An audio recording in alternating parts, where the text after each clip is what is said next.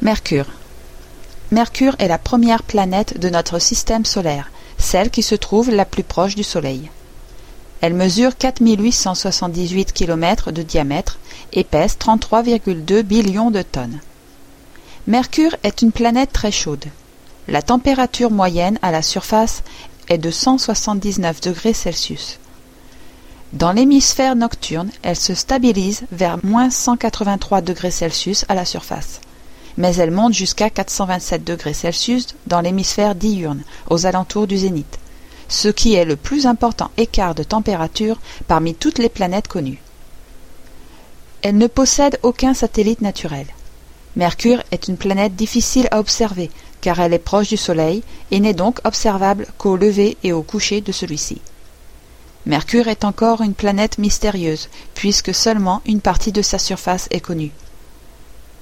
Située à 14 millions de lieues du Soleil et tournant autour de lui en 88 jours, cette planète parcourt une orbite inférieure à celle de la Terre. Cette orbite n'est pas circulaire, mais elliptique. À son périhélie, point de l'orbite d'une planète le plus proche du Soleil, la planète se rapproche jusqu'à 11 375 000 lieues du foyer solaire, tandis qu'à son aphélie, l'opposé de périhélie, elle s'en éloigne jusqu'à 12 250 000 lieues. L'atmosphère de Mercure est quasi inexistante. On n'en décèle que quelques traces. Elle est extrêmement ténue à cause de la température et de la faible gravité de la planète.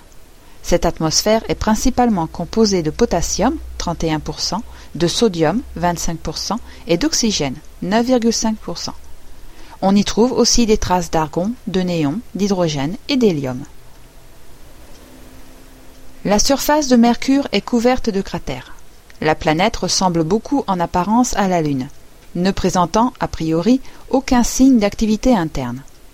Pour les astronomes, ces cratères sont très anciens et racontent l'histoire de la formation du système solaire, lorsque les planétésimaux entraient en collision avec les jeunes planètes pour fusionner avec elles. Par opposition, certaines portions de la surface de Mercure semblent lisses, vierges de tout impact.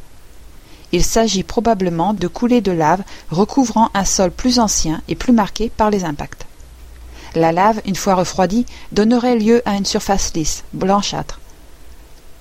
Ces plaines datent d'un âge plus récent, postérieur à la période de bombardement intense. La présence de plaines plus jeunes, les plaines lisses, est la preuve que Mercure a connu dans son passé de l'activité volcanique.